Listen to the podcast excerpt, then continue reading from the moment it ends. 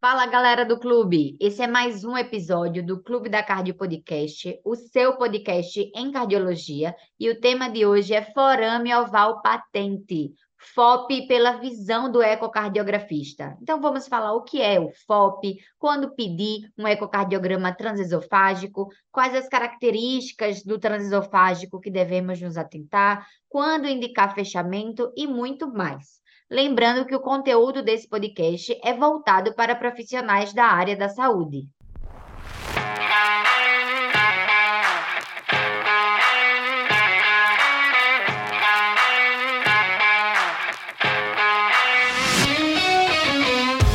Hoje eu estou na companhia aqui de duas mulheres médicas que eu tanto admiro, a Alessandra Joslin que é cardiologista e ecocardiografista pela Sociedade Brasileira de Cardiologia e Imagem Cardiovascular.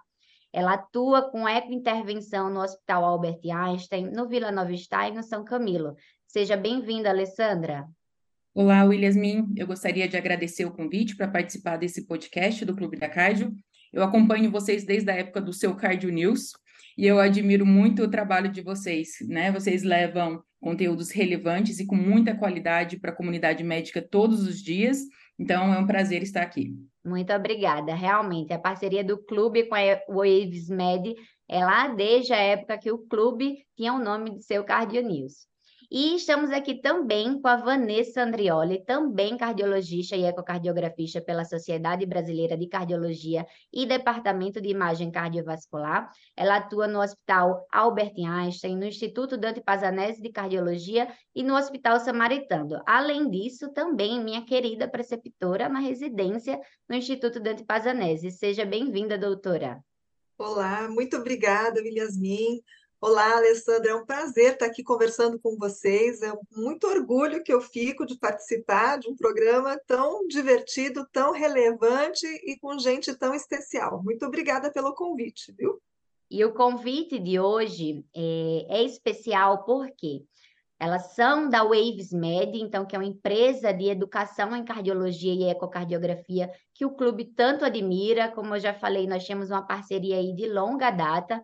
E atualmente eu sou aluna de um dos cursos da Waves Med, o curso de ecocardiografia na intervenção estrutural, e tanto a Alessandra quanto a Vanessa são professoras desse curso. E é um curso que me motivou a trazer essa discussão hoje aqui nesse podcast, discutir sobre FOP, o primeiro módulo é, já fala aí da intervenção estrutural, né, o fechamento percutâneo do forame oval patente, um tema que tem sido cada vez mais discutido, mais estudado. Então, esse curso é um curso que está sensacional. Eu vou abrir aqui espaço para as doutoras Alessandra e Vanessa poderem falar um pouco sobre esse curso Obrigada, Yasmin, mais uma vez. Então, esse é a segunda edição do nosso curso de eco intervenção. Ele foi pioneiro nessa área em 2020 e apesar dele ser um curso teórico, ele é totalmente voltado para a prática. A gente aborda os principais tratamentos percutâneos das cardiopatias estruturais que são realizados atualmente no nosso país. E a gente ainda traz de brinde uma aula sobre triclip, né, um tratamento para válvula tricúspide, que todas nós estamos esperando ansiosamente para chegar no Brasil ano que vem, provavelmente. É, no nosso curso, o nosso principal público-alvo inclui ecocardiografista e os hemodinamicistas também, além dos cardiologistas clínicos que são entusiastas é, dessa área. O nosso objetivo é ensinar como que nós fazemos a avaliação para selecionar o paciente para cada procedimento. Além disso, aprender o passo a passo do eco em cada um desses tratamentos. Então, o ecocardiografista que domina o ecocardiograma transesofágico mas ainda não faz os procedimentos, ele vai aprender lá com a gente o passo a passo, o que, que ele tem que ver em cada um desses procedimentos, tá? E, claro, por fim, a gente vai ensinar a identificar o sucesso do tratamento e as possíveis complicações de cada um desses tratamentos, com muitas imagens de casos reais que a gente foi juntando ao longo dos anos. O curso ele já começou, as aulas elas são liberadas, aulas gravadas semanalmente, mas elas ficam disponíveis lá para você assistir quantas vezes você quiser. Então, quem quiser ainda pode fazer a inscrição lá no nosso site, é, wavesmed.com.br. E se você usar o cupom CARD4750, tiver ouvindo esse podcast, você vai ganhar 5% de desconto na inscrição. É, então, é C de casa, A de amor, R de rato, D de dado, 4750, CARD 4750, a gente está liberando 5% de desconto. Vai ser um prazer ter vocês todos lá. E a gente libera as aulas, os conteúdos até o meio de dezembro. Então, tem aí bastante tempo ainda, bastante aula para você assistir, para quem quiser se inscrever e participar. Perfeito. Opa, eu já gostei. Tem aí então um cupom para quem está aí nos assistindo. Muito bom. Eu vou deixar na descrição desse podcast o cupom, o site da WavesMed, o Instagram da WavesMed para vocês poderem lá olhar esse trabalho que é tão relevante na cardiologia. Então, bora lá começar. Pode falar, eu queria doutor. só complementar o que a doutora Alessandra falou, que eu queria chamar a atenção para os colegas que a ecocardiografia estrutural tende, nos próximos anos, a ser considerada uma subespecialidade, porque esses procedimentos têm sido cada vez mais frequentes na prática clínica. Alguns desses tratamentos já estão assim eh, sedimentados como uma opção eh, terapêutica real para os pacientes que sofrem de algumas patologias, a gente vai tratar de algumas aqui, e são alternativas interessantes, porque são minimamente invasivas, com resultados tão bons ou não inferiores a cirurgias convencionais. E a ecocardiografia tem sido assim um grande apoio para todos esses procedimentos, porque eu não sei se os colegas é, é, cardiologistas vão concordar, mas nesse tipo de procedimento o cirurgião é cego, quem está vendo é o ecocardiografista. É, então, eu considero esse assunto relevante, porque mesmo que você não vá entrar numa sala de hemodinâmica ou numa sala híbrida para participar desse procedimento, você vai sim encontrar um paciente com uma TAV, com um amplatse, para avaliar na sua clínica, ou um paciente que tem uma possibilidade de um tratamento assim. Então, é importante que todos conheçam, mesmo quem não vai fazer né, na, sua, na sua realidade, sei lá em que cidade que você pode estar do Brasil, tal, você fala, ah, talvez esse procedimento nunca chegue aqui. Mas um paciente com essa possibilidade, ou que tenha feito isso, em algum momento você vai encontrar. Então, para situar os nossos ouvintes, acho que vale começar conceituando o que é o forame oval patente, né? O que é o FOP. Ele nada mais é do que um túnel de separação ali entre o septo primo e o septo secundo, que permite a passagem do sangue do átrio direito para o átrio esquerdo ali na vida fetal mas que ele tende a se fechar após o nascimento, inicialmente é um fechamento anatômico, quando há o aumento da pressão no átrio esquerdo, então esses septos se fecham anatomicamente, posteriormente eles acabam se fundindo, mas por volta aí de 25% da população permanece com esse túnel, com esse forame pérvio, né, patente por toda a sua vida, que pode ser aí um achado de exame quando esse paciente vai realizar um ecocardiograma, por exemplo, seja um check-up, seja por qualquer outro motivo.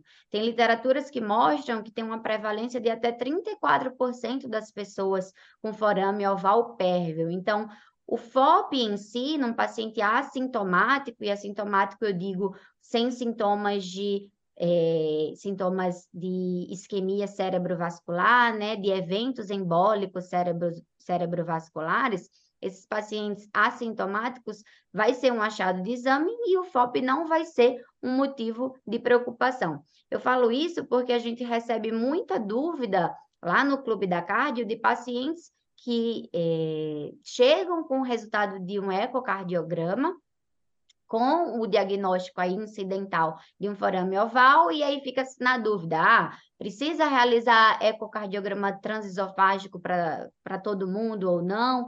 Então, se o paciente ele é assintomático, ele não teve nenhum evento cerebrovascular, nenhum evento embólico aí que nos chame atenção, esse FOP ele vai ser apenas um achado de exame, e esse paciente não necessita de nenhum tratamento, de nenhuma investigação adicional. Os, os estudos eles não mostraram redução de eventos na profilaxia primária de evento isquêmico cerebrovascular, né? O que é diferente dos pacientes que já apresentaram um AVC prévio ou apresentaram um AIT, um ataque isquêmico aí transitório, que não tem uma causa aparente e que está em uma investigação, por exemplo, de um AVC criptogênico.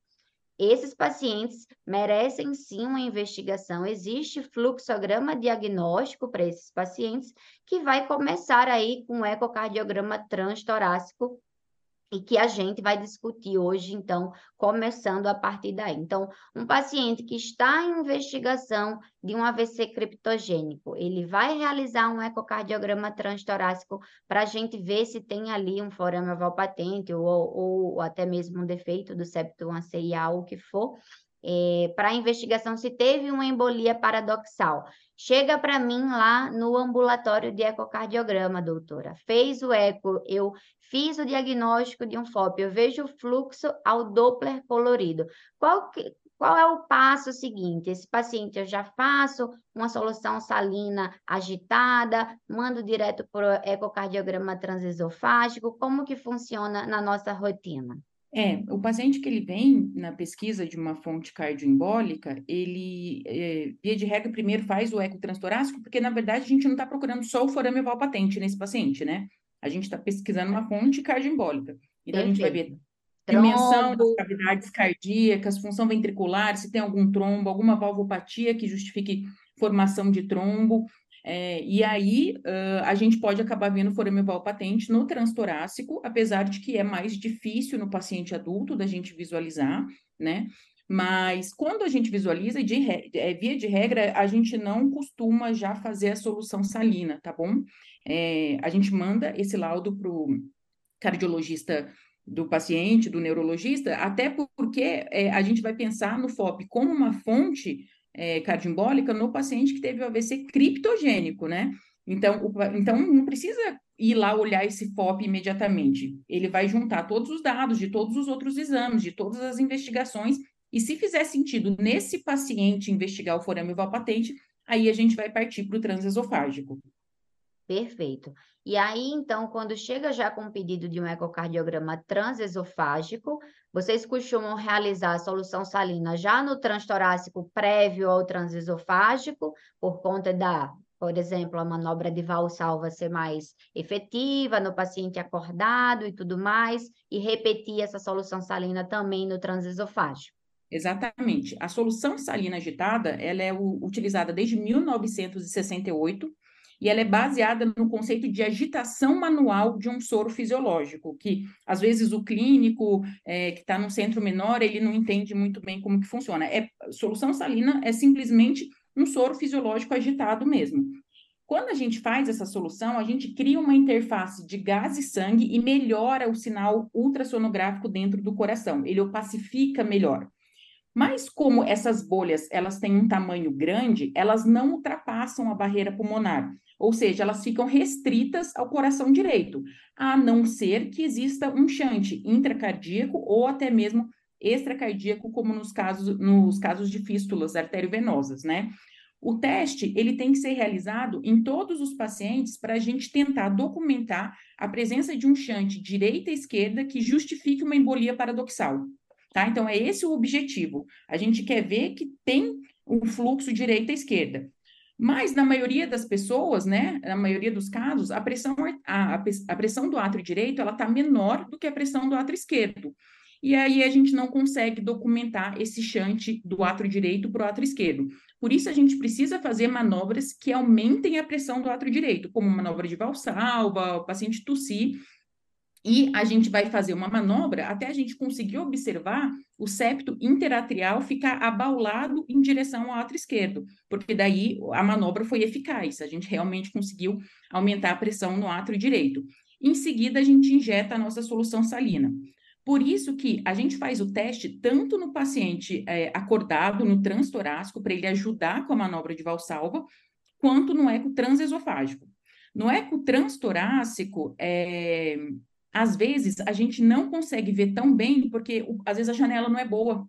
O paciente respira muito, ele não consegue respirar, a, ele não consegue controlar a respiração, ele não consegue fazer uma manobra de valsalva eficaz, então por isso a gente vai repetir o teste no eco transesofágico. Mas no eco transesofágico sob sedação, às vezes também a gente não consegue aumentar a pressão atrial direita com a manobra que a gente faz. A gente faz uma pressão, né? A gente é, é, comprime o abdômen do paciente para simular uma manobra de valsalva. só que também às vezes não é eficaz. Por isso que a gente faz tanto no transtorácico como no transesofágico, porque eles se complementam nessas uh, situações. Uma opção é deixar o paciente ficar um pouco mais desperto no final do eco transesofágico e pedir para ele fazer a manobra. Mas muitos pacientes, eles não toleram ficar com a sonda de transesofágico acordado. Então, por isso que é importante fazer em todos esses momentos. Perfeito. E, Alessandra, em relação àquela regra dos três a seis primeiros batimentos, né? O momento que há a passagem ali das macrobolhas do átrio direito para o átrio esquerdo, como que funciona? É, o que é importante a gente lembrar, primeiro é, do que os, o número de batimentos, é que o ideal é que a gente veja a bolha passar através do FOP. Então, a gente tem que conseguir uma imagem que ali vai ter o descolamento da, do, do septo primo segundo, para a gente ver a bolha passar ali através do FOP para a gente confirmar o diagnóstico. Porque, às vezes, só a presença da bolha no átrio esquerdo, ela não vai significar forame valpatente. Vou falar é, quando que isso acontece. Mas, assim, existem algumas outras formas, porque na maioria dos pacientes você consegue ver bem o FOP e a bolha passar através do FOP. Mas alguns casos, alguns poucos casos, são bem difíceis. Então, a gente usa algumas outras, alguns outros, é, algum, alguns outros achados que suportam de que aquilo é um shunt intracardíaco. Um deles é a passagem precoce de bolha, ou seja, a bolha que passa de 3 a 5, 6 batimentos depois da opacificação total do átrio direito. Então, você injeta a sua solução salina, depois que opacifica o átrio direito todo, se for um shunt intracardíaco, ele tende a passar é, nos primeiros batimentos cardíacos, entre o terceiro e o sexto batimento. Mas é importante a gente lembrar, como eu já falei, que isso depende de um aumento transitório da pressão do átrio direito. Então, vamos supor, o paciente não fez uma manobra de valsalva eficaz e depois que a gente já injetou, o paciente tosse aí acabou aumentando a pressão do átrio direito e a bolha vai passar depois do sexto batimento. Então, não necessariamente passar depois do sexto batimento é um shunt extracardíaco, tá bom? Mas, via de regra, isso ajuda a gente. Se é passagem precoce, e eu até coloco isso no meu laudo, passagem precoce de macrobolhas através do forame oval. São dados que eu coloco no meu laudo, tá bom? Agora, se a passagem é tardia, sugere que a bolha já chegou na circulação é, pulmonar e provavelmente existe uma fístula extracardíaca que está fazendo essa macrobolha chegar mais atrasada no coração. Mas, então, o que, que é importante? Né? É a gente sempre tentar visualizar por onde está chegando a bolha no átrio esquerdo, seja através do FOP ou de veia pulmonar. Normalmente, até o terceiro batimento, não, não haveria tempo para essa bolha passar por toda a circulação, é, chegar pela veia cava, ou pacificar o átrio direito, sair pelo ventrículo direito, artéria pulmonar, toda a rede capilar pulmonar, depois de novo nas veias pulmonares até o átrio esquerdo. Então, assim, em três abatimentos, essa passagem foi precoce, foi praticamente imediata. A gente tem sim que procurar um chute intracardíaco, porque não haveria outra maneira dessa bolha estar tão cedo lá. Então, é isso que o, o, a, o ecocardiografista tem que ter em mente, né? Que, como a, a doutora Alessandra já falou, o ideal é que se veja o forame abrindo e a bolha passando. Se a passagem foi muito imediata, isso significa um shunt intracardíaco. Se a, a passagem foi tardia, não necessariamente é, é, uma fístula, ou e não necessariamente, e pode ser ainda um shunt, como o exemplo que ela deu, né? Agora, isso na prática, às vezes é difícil de fazer. Sim. Eu já passei por situações em que é, eu precisei acordar o paciente, conversar com ele de que eu ia precisar passar essa sonda, com ele acordado, para que fizesse a, manobra de valsalva de maneira efetiva, né? Porque também para o esofágico o paciente fica em jejum oito horas, tal. Às vezes o átrio direito dele está murchinho, não consegue, a gente não consegue é, aumentar a pressão ali acima do, do átrio esquerdo, né? São as é, causas de falso negativo de FOP no transesofágico, né? É, pois é. É muito difícil realizar a valsalva apenas ali comprimindo a região é, do estômago, né? A gente, o ideal, a literatura fala que a gente consiga ver o abaulamento do septo, mas na prática é bem difícil realmente, pelos que eu já vi. Minha pouca experiência, mas que eu já poucos que eu já vi realmente conseguir abaular. Perdão. A gente vai eu acho que a gente vai conversar disso depois, mas as, o, no intraoperatório é diferente. O anestesista consegue fazer para a gente uma manobra eficaz de valsalva. Aí a gente vê que é aquele, aquele abaulamento. Às vezes você que fez o eco pré, você fala, poxa vida, não consegui fazer isso aqui, e daí lá na hora do intra você consegue ver uma passagem bem maior do que você fez no seu eco transesofágico pré-procedimento. Perfeita. Então, para situar nossos ouvintes, é, nós estamos falando aqui dos pacientes que estão em investigação de é, etiologia do AVC criptogênico. Então, teve aí uma indicação de ecocardiograma transesofágico. A gente começa com o transtorácico, passa para o transesofágico, vai fazer a solução salina agitada para ver se consegue avaliar essa passagem paradoxal das bolhas do átrio direito para o átrio esquerdo, as macrobolhas, que é isso tudo que nós estamos falando, mas já puxando o gancho para avaliação, então, da anatomia aí do septo interatrial no ecocardiograma transesofágico. Quais são as características que, que nós avaliamos para nos chamar a atenção, né, que esse FOP ele pode ser a causa do AVC ou não. O que é que nos chama atenção no eco transesofágico? Isso, existem algumas características anatômicas e até funcionais do septo interatrial que chamam a nossa atenção com uma maior probabilidade de existir uma embolia paradoxal através do forame oval, né? É, se você não falar de nenhum score, só pensar assim ao longo do, das últimas décadas, o que a gente sempre fala é o tanto que esse FOP abre o descolamento entre as lâminas e ele ser hipermóvel. São as, os principais parâmetros. Mas existem alguns scores que foram feitos, pensados em fazer essa relação entre uh, o forame oval patente e o AVC, o AVC isquêmico criptogênico. O mais famoso deles foi aquele score de Nakayama, publicado no JACE em 2019, todo mundo sempre fala dele, pelo menos dentro do grupo de ecocardiografia, né? O intervencionista às vezes não fala tanto desses desses scores, mas a gente, ecocardiografista, fala bastante. Então, um túnel longo, o que é um túnel longo? Ele tem mais do que 10, pelo menos 10 milímetros de comprimento, isso é um fator de risco. Se ele tiver hipermobilidade ou aneurisma, né? Porque às vezes ele é um pouco redundante, tem quando ele tem critério para aneurisma. Aneurisma é quando é, o septo abaula 10 milímetros para dentro de um dos átrios, ou se você somar o movimento entre os dois átrios, ele é, desloca até 15 milímetros, tá bom? Válvula de Eustáquio ou rede de Chiari também se, se correlacionam, né? Uma, uma válvula de Eustáquio mais prominente se correlaciona com um forame oval patente de alto risco. Um shunt, um grande shunt, né, do átrio direito para o átrio esquerdo, quando passa muita bolha pelo forame oval patente também. É, existe nesse score ele fala de um ângulo da veia cava inferior com FOP menor do que 10 graus. Muitas vezes é difícil fazer essa análise porque você não está vendo bem a veia cava inferior em relação ao forame oval patente, então tem que tomar cuidado porque às vezes não dá para fazer essa avaliação. E a gente vai somar um ponto para cada uma dessas características. Quando a gente tem mais que sete pontos, é um forame oval de alto risco né, com características anatômicas para alto risco. A gente está falando só de eco, esquece a parte clínica, né? Sim, nós estamos doutora, no, eu, no ecotransesofágico, né, e avaliamos essas características. Fale, doutora. Eu, eu, eu ia sugerir que, é, é considerar pra, especialmente para quem faz o ecocardiograma e às vezes entrega esse laudo para um clínico que talvez não esteja tão acostumado a ver score de Nakayama com cinco pontos, com sete uhum. pontos, né? Eu, eu, sugiro que nós, ecocardiografistas, é, descrevamos o, as alterações anatômicas Isso. que a gente está encontrando naquele paciente, né?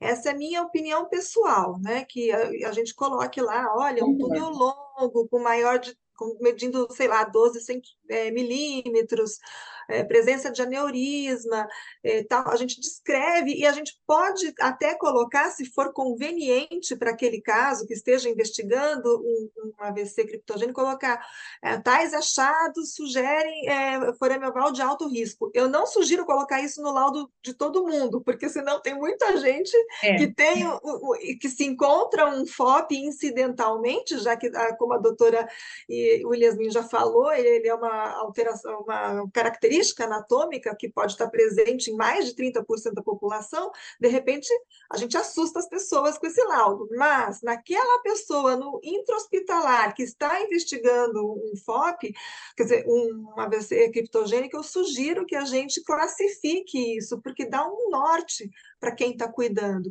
especialmente quando for negativo, quando for é, ba baixo risco, que eu quero dizer, né?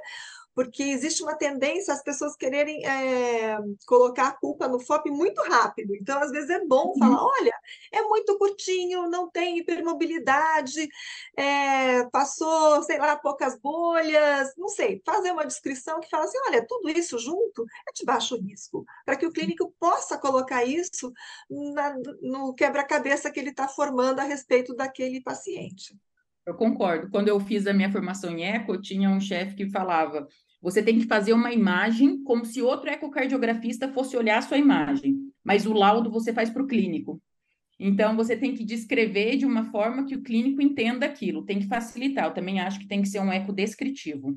É, eu não sei se a William já, Williams já me viu falar assim lá no, no, Instituto Dante Pazanese, onde a gente trabalha juntas, mas eu costumo brincar com os residentes dizendo que a gente, o nosso trabalho como ecocardiografista não termina quando a gente acaba o, o exame. E também não termina quando a gente põe o ponto final no laudo. Termina quando o clínico que lê entende o nosso laudo.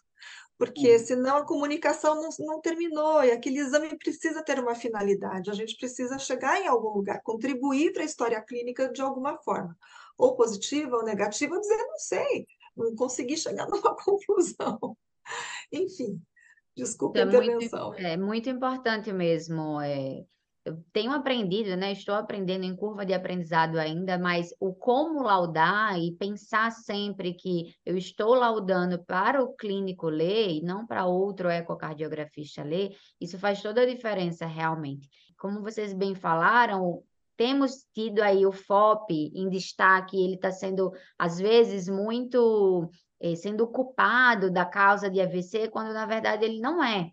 Então, quando a gente vai estudar a investigação de AVC criptogênico, tem um fluxograma gigantesco de patologias que nós temos que descartar antes e dar a culpa para o FOP aí como um pertuito para ter um, causar uma embolia paradoxal é a última coisa. Então a gente tem que excluir diversas outras causas para esse AVC para aí chegar como o FOP, a causa para ter aí uma embolia paradoxal. Em relação ao quando a gente fala de um chunte largo, né, um chunte importante aí da direita para a esquerda. A literatura fala de, da passagem de mais de 20 macrobolhas. Na prática, a gente não costuma realmente contar, né? É mais o visual ali, uma análise de mínimo, moderado ou um grande chante. É exatamente isso. Isso é, é, contro, é, é controverso, né? E até o guideline da JASE de 2015, que, sobre é, defeitos do septo, ele desencoraja essa quantificação. Mas, por exemplo, no score de Nakayama, que o cardiografista tanto gosta, ele usou o valor para um shunt importante quando tem mais de 20 macrobolhas.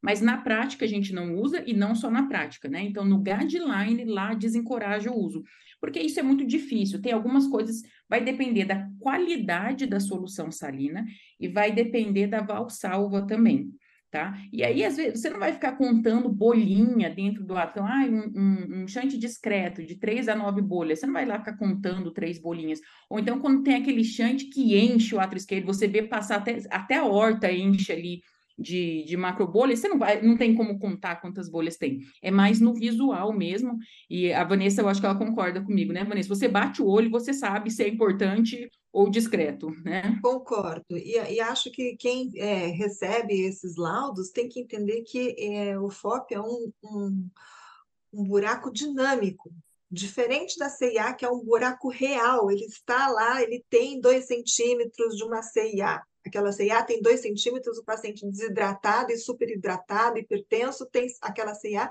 tem 2 centímetros. Um FOP é um buraco dinâmico, ele pode é, ter, maior, vamos dizer assim, condutância, permitir maior passagem em algumas situações que o átrio direito está mais túrgido e com uma pressão maior que o átrio esquerdo, e no mesmo paciente, em outra situação clínica, você não consegue provar que existe chute da direita para a esquerda. Então, às vezes, o clínico pode pegar dois laudos do mesmo paciente, falando duas coisas diferentes, ele fala, ah, esse pessoal do ECO não sabe o que está é, laudando. E não é bem assim, é uma questão de hemodinâmica. Então, a condição clínica em que aquele exame foi realizado também vai influenciar, inclusive vai influenciar se passa cinco, duas, quatro ou vinte bolhas. Então, isso eu acho que é só uma, é um, é um valor que esse pessoal de Nakayama colocou no trabalho lá para ter um critério, né? Porque também falta, assim, vou contar 20 bolhas em que tempo? Quanto tempo eu vou ficar contando para chegar até as 20 bolhas? Então, assim, é muito impreciso, mas é só para dar uma noção do que, que a gente vai considerar importante. Para nos ajudar, é, existe ainda a classificação de Pascal, que soma aí a, o score HOPE, né, o HOPE score, que é um score clínico, avalia, avalia características clínicas do paciente com características ecocardiográficas. Então, o HOPE score, ele vai avaliar se o paciente eh, não tem antecedentes que levem à aterosclerose atual ou prévia, se o padrão do AVC é condizente com um AVC normalmente cortical, a idade do paciente, então pacientes mais jovens, eles pontuam mais. Então, quanto mais pontua no Hope Score, e se tiver características ecocardiográficas aí, como um septo interatrial hipermóvel, até mesmo aneurisma do septo, e do septo interatrial, nós vamos ter aí um Pascal, levando a esse FOP ser improvável como causa do AVC, possível ou até mesmo provável. São diversos scores, vocês estão vendo aí, estão vendo características anatômicas do septo, características clínicas do paciente, avaliando as características do próprio AVC, idade de paciente, diversos fatores que nós temos que unir, várias peças do quebra-cabeça, para poder avaliar ali se esse FOP é realmente causador ou não dessa embolia paradoxal. Um outro score ecocardiográfico bastante famoso que nós comentamos muito é o MORFO, né? O MOR ou MOR PFO score. Isso. É, olha, eu acho bem interessante o Pascal, porque eu acho que o caminho é esse mesmo, é você juntar o dado clínico com o ecocardiográfico, nunca eles isoladamente. Em relação ao More PFO Score, é, um, é mais um trabalho tentando relacionar as características anatômicas do FOP, e aí não tem nada de clínico, é só anatômico do FOP, ao AVC criptogênico. Ele foi publicado pelo, no JACE, e também você vê que é sempre trabalhos publicados na revista de Eco, em 2021. É um score mais trabalhoso, a gente não costuma usar na prática tem, é, é, é, são números, vou, eu vou até falar só para vocês verem como são números difíceis de fazer na prática, né? Então, assim, o paciente vai ganhar sete pontos se houver uma variação do comprimento do túnel do FOP durante, depois da valsalva maior que 21%. Então, você mede o tamanho do túnel em repouso, depois na valsalva. Se ele encurtou mais que 21%, ele ganha sete pontos, é de alto risco. Agora ele ganha cinco pontos se o septo secundum for é, é, a, cinco pontos se ele for fino, se eu não me engano, né? É, não, é o septo primo, né? Se ele for fino, você, ou seja, menor do que 1,6 milímetros, 1,6 milímetros, gente, olha as medidas. Aí ganha seis pontos. Se o septo segundo ele for curto, ou seja, menor do que 8,6 milímetros, aí ele também ganha cinco pontos. Enfim, você vai somando pontos, medidas que eu achei assim bem trabalhosas, bem trabalhosas. E você pergunta para o intervencionista, ele não quer saber esses números, tá? É, então, acho que é legal, é mais um trabalho tentando relacionar a anatomia do FOP com a chance de um AVC criptogênico, mais difícil de fazer na prática. É, acho que a gente, ecocardiografista, que busca, às vezes, algum número mais objetivo, na Cayama é mais, é mais fácil eu queria só dizer que esse Morph, é, Morph PFO aí, score, é, realmente, como a doutora Alessandra falou, ele é difícil de usar e na prática não pegou, né? É um trabalho que não tem sido usado.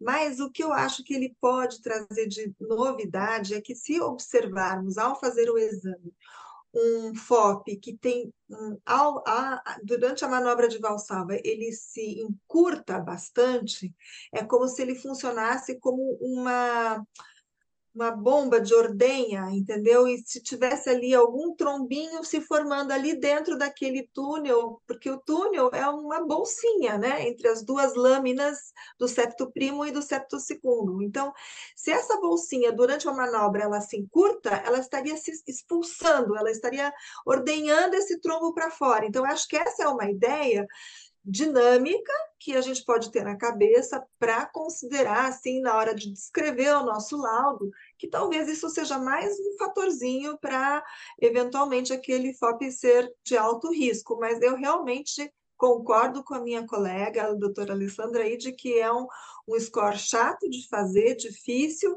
e que contribuiu muito pouco para o tratamento e do AVC criptogênico.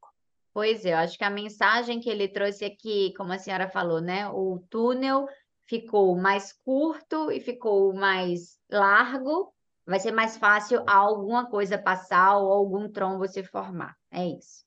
Então, quando que a gente indica a oclusão desse forame oval patente, né? essa indicação ela tem que ser baseada numa estratificação utilizando perfil clínico e análise da anatomia desse septo, que é essa análise de características ecocardiográficas. Então, perfil clínico, se é um paciente jovem, com menos de 60 anos, se tem um Hope score elevado, se tem ausência de fatores de risco ateroscleróticos, como eu falei, se já foram excluídas as outras causas do fluxograma diagnóstico de AVC criptogênico, se esse AVC tem um padrão cortical que é condizente, a anatomia do FOP, então se ele tem características de alto risco, né? E se o paciente tem condições aí que predispõem a formar trombo que leve a uma embolia paradoxal, como uma trombose venosa profunda, uma TVP. Então vamos partir agora para o procedimento de intervenção em si, o grande objetivo desse nosso podcast. Então, é, as senhoras, né, as doutoras que têm bastante experiência com, com esse procedimento, a programação aí do fechamento percutâneo do forame oval patente, quais são os principais pontos que nós temos que nos atentar?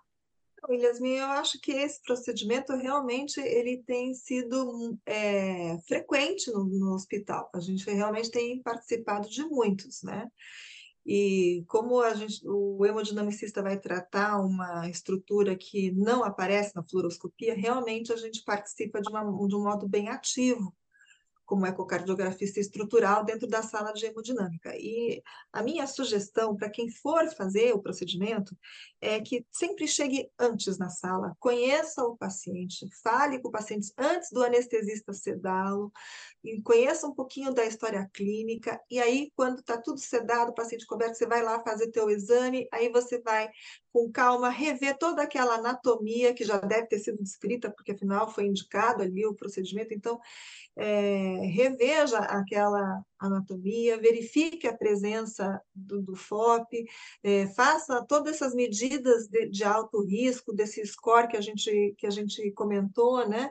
É, faça, é, veja se tem hipermobilidade, se ele encurta com valsalva, se for necessário, repita as, a solução salina para ver, verificar o sentido do shunt, faça a medida tanto, tanto do comprimento quanto da largura, a largura também é importante, porque eventualmente essas medidas vão orientar o tamanho da prótese a ser escolhida e, eventualmente, um, um FOP pode ser curto, mas pode ser largo, e se você der só uma das medidas, você pode estar tá, é, indicando uma prótese um pouco menor do que a que seria mais adequada. Ah, descreva ah, ah, detalhadamente a anatomia que, que pode influenciar, né, como válvula de Eustáquio, rede de Chiari, a espessura do septo secundum, né?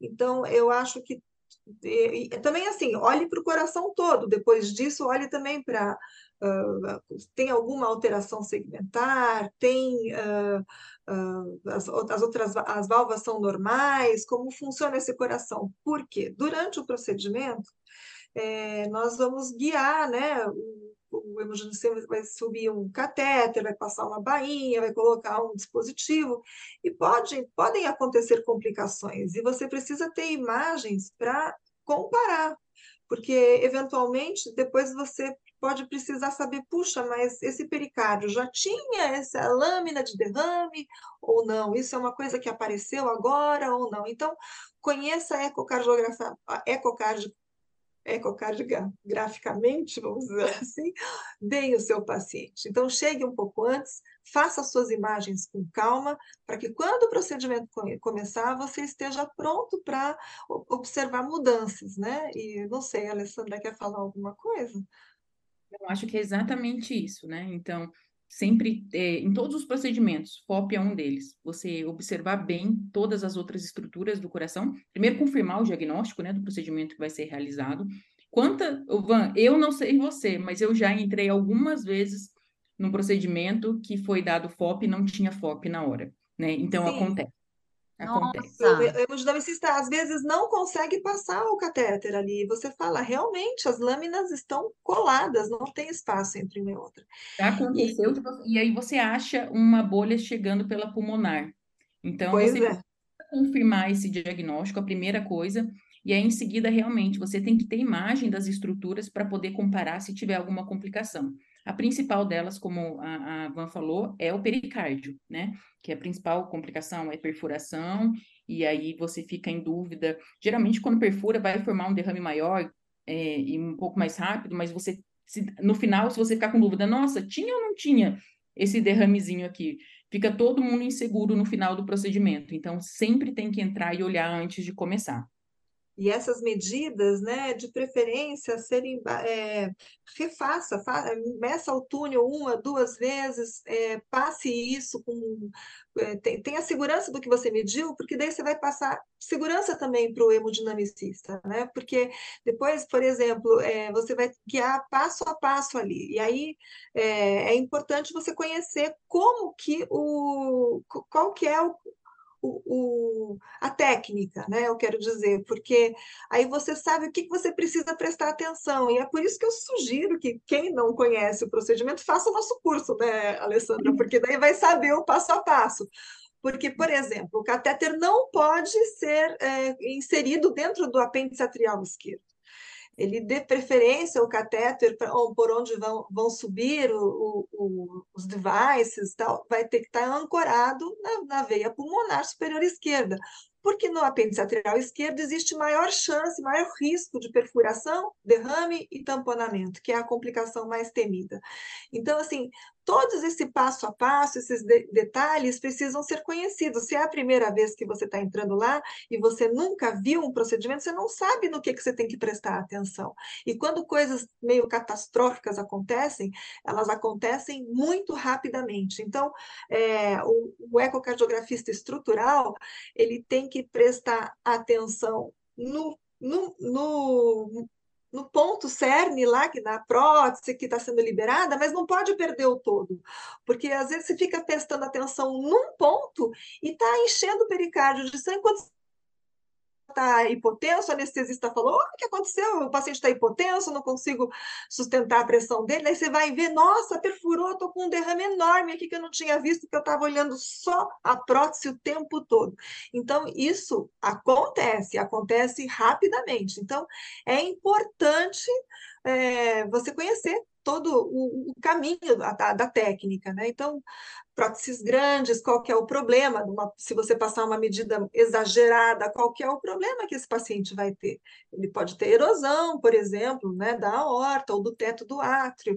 É, se você passar uma, uma medida muito pequena, você pode favorecer o risco de embolia. Então, eu sugiro que você faça essas medidas com calma, chegue antes e tenha, quando você passar essas medidas para o hemodinamicista, você vai estar seguro do que você vai estar falando. E as é, doutoras, e outra... as doutoras ensinam no curso todo esse passo a passo, como medir, onde medir, tudo no passo Exatamente. a passo tem lá nas aulas de curso, né? Quando eu monto a aula, eu penso assim: se eu nunca tivesse ido, o que que eu precisava que me, o que que eu preciso que me contem para eu não perder nada? e aí o passo a passo, né? É, então é interessante, para a gente, ecocardiografista, é muito importante, né? Fundamental saber isso. Para o intervencionista hoje também, porque eu acho que é, é, um time, né? Não adianta eu saber fazer a imagem, ele não interpretar a minha imagem, a gente tem que ver juntos. É claro que eu tenho que ver melhor que ele, é minha, é minha especialidade, mas ele também tem que entender o que, é que eu estou mostrando para ele. Ele tem que ter uma noção geral ali, né? É, no FOP, sim. Agora, outros procedimentos, por exemplo, como o MitraClip, que ele depende totalmente, totalmente. da nossa imagem, que entender muito bem a minha imagem também, pra, porque a decisão ali é, é conjunta. Né? Então, ele precisa entender as nossas imagens. O, o intervencionista, ele, ele praticamente só fazia coronária antes, né? É, nunca quis aprender eco, nunca quis aprender outras imagens. Hoje ele precisa aprender para ele ter uma formação completa. E acho que o clínico, assim, ele precisa também ter noção, né? Porque quando ele indica, essa semana aconteceu um eco transesofágico eu fiz com a Pamela aqui do clube também, a gente estava lá no eco transesofágico, aconteceram várias coisas que a gente contou aqui. A paciente, ela tem uma trombofilia, a paciente parou de tomar o AS, é, aí teve um, uma, um AIT e aí acharam um FOP, querem fechar o FOP. Então, calma, é um FOP super pequenininho, vamos, vamos com calma. É legal que você e a Pamela foram mostrar as imagens para o clínico, assim, calma, é um FOP pequenininho, talvez existam outras coisas. Então, ele precisa também entender essas imagens, o, não só o hemodinamicista, mas o clínico também, porque quando você mostra para o clínico, é muito difícil mostrar um, um exame e o clínico, olha assim, não entendi nada do que você falou, né? Isso, enfim, e o clínico, que era isso que você queria dizer. É, o clínico ele quer um motivo, né? Ah, teve um IT. Ele quer se agarrar ao primeiro motivo, a primeira etiologia ali, ah, é o FOP. Vamos tratar esse FOP. E pode ser que não seja. Não, e além do clínico precisar é, ter uma noção da imagem também, ele chega e você fala para ele, fala, nossa, olha, estou é, fazendo tal medida, se a prótese ficar grande, isso pode ter uma erosão da horta, o átrio é muito pequeno, se colocar a prótese grande, pode ter erosão do átrio e da horta, daí ela, mas isso existe? Eu nunca vi, aí a pessoa começa a se assustar. Nossa, não é um procedimento, é, é lógico que é um procedimento seguro, por isso que a gente faz tanto, mas quando a gente trabalha com isso todo dia, quanto mais a gente indica, mais complicação a gente vê chegar. Né? Então, eu acho que é importante para o clínico aprender a ter uma noção das imagens, para ele participar dessa decisão também. Nossa, olha, aqui a imagem está bem feita, realmente o laudo está compatível com a imagem que eu estou vendo. E saber é, também que vão existir complicações e que às vezes essas complicações ele pode estar tá vendo pelo nosso laudo do eco. E, é, e eu nosso... acho que a Alê está falando uma coisa muito importante, que é o team, né? Eu acho que isso no FOP às vezes parece assim que a gente está falando de um procedimento mais simples, de uma coisa mais corriqueira.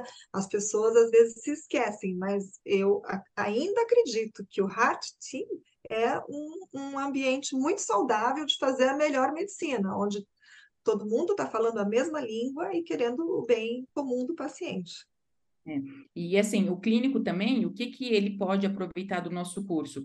A gente vai mostrar o que, que a gente tem que avaliar antes. Então, ele vai saber se aquele eco está dando todas as informações que ele precisa para chegar para o intervencionista e falar: vamos discutir esse caso, eu acho que esse paciente pode fazer esse tratamento.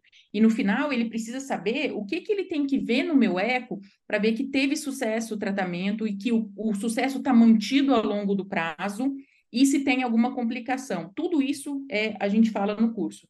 Então, avaliação pré, o periprocedimento, aí para ecocardiografista, para hemodinamicista, muito importante aprender o passo a passo, e no final, para todos nós, clínico, ecocardiografista, hemodinamicista, entender que aquela imagem está mostrando sucesso ou está mostrando alguma complicação. E mesmo assim, quando bem indicado, mesmo que não tenha nenhuma complicação, que são raras, mas sim podem existir, pode ser que fique um shunt residual, né? 20, 25%, porque o, o device, a prótese, é justamente para impedir a embolia paradoxal, para impedir que tenha um shunt ali da direita para a esquerda. Mas mesmo com o device bem posicionado, um procedimento sem intercorrências, ainda assim pode ficar um shunt residual. Então, sempre saber por que você está indicando, para quem você está indicando e como pode ficar após procedimento também. Acho que conseguimos abordar aí tudo que nos propomos para hoje. Querem acrescentar mais alguma coisa? Oh, William, acho que você foi perfeita em orquestrar isso daqui. Eu acho que é um conhecimento que é, todo cardiologista tem que ter hoje em dia sobre FOP.